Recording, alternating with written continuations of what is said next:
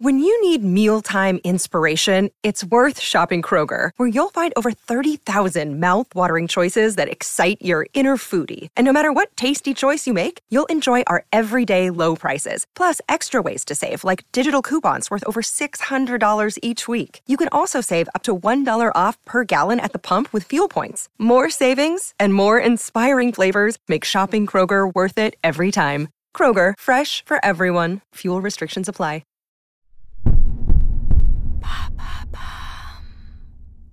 Comment stimuler le nerf vague pour se sentir mieux? Merci d'avoir posé la question. C'est le plus long nerf de notre corps. Il part du cerveau et innerve les poumons, le cœur, le foie, la rate ou encore l'estomac. Sa fonction est justement d'assurer la communication entre le cerveau et ses organes, donc son champ d'interaction est très vaste.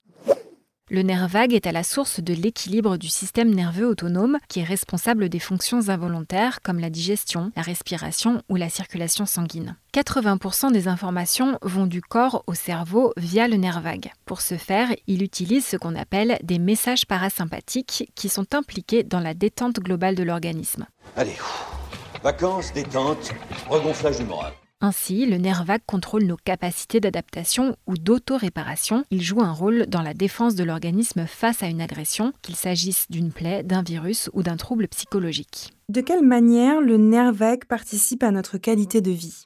Dans l'émission Grand Bien vous fasse sur France Inter, qui lui était consacrée le 30 août 2021, les intervenants décrivent le nerf vague comme un héros au quotidien du bien-être et du mal-être. Son dysfonctionnement peut provoquer des troubles cardiaques ou digestifs.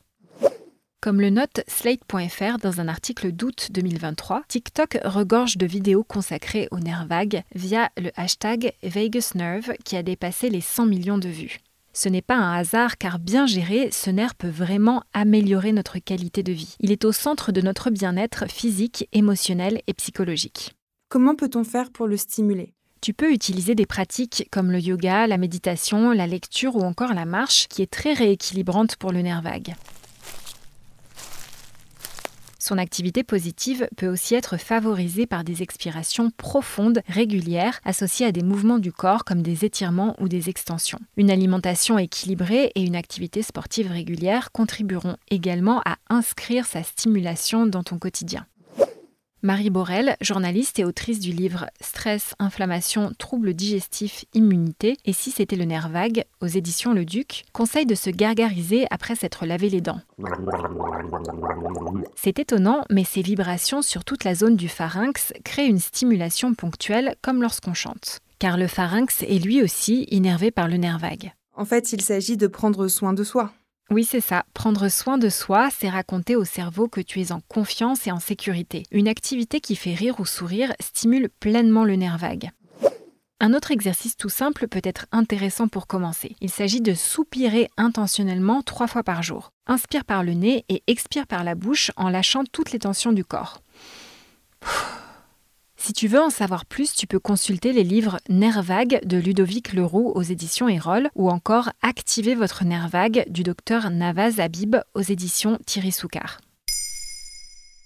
Maintenant, vous savez, un épisode écrit et réalisé par Émilie Drujon. Ce podcast est disponible sur toutes les plateformes audio et si cet épisode vous a plu, n'hésitez pas à laisser des commentaires ou des étoiles sur vos applis de podcast préférés.